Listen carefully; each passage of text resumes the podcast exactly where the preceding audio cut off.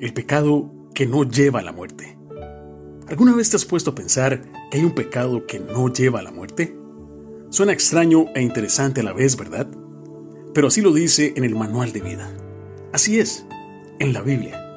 Investigando un poco más acerca de este tema, podemos saber que todos pecamos todos los días, porque la iniquidad está en la raza humana desde el momento en que Adán y Eva desobedecieron.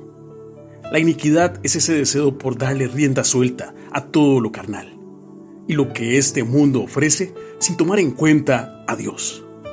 Vos y yo fuimos salvados por el sacrificio de Jesucristo en la cruz, el cual fue suficiente para limpiarnos de esa iniquidad. No hay nada que podamos hacer para salvarnos nosotros mismos, pero sí, como hijos verdaderos de Dios, debemos buscar agradarle en todo lo que hacemos. De vez en cuando podemos equivocarnos, y pecar. Pero ese pecado no nos lleva a la muerte.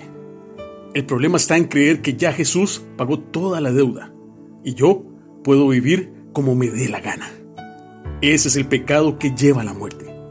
Porque si es así, tengo el corazón endurecido y no he entendido todavía lo que es ser un hijo de Dios. Cito las palabras de Juan en su primera carta. Si alguno ve a su hermano cometer un pecado que no lleva a la muerte, ore por él y Dios le dará vida. Me refiero a quien comete un pecado que no lleva a la muerte. Hay un pecado que sí lleva a la muerte, y en ese caso no digo que se ore por él. Primera de Juan capítulo 5, versículo 16.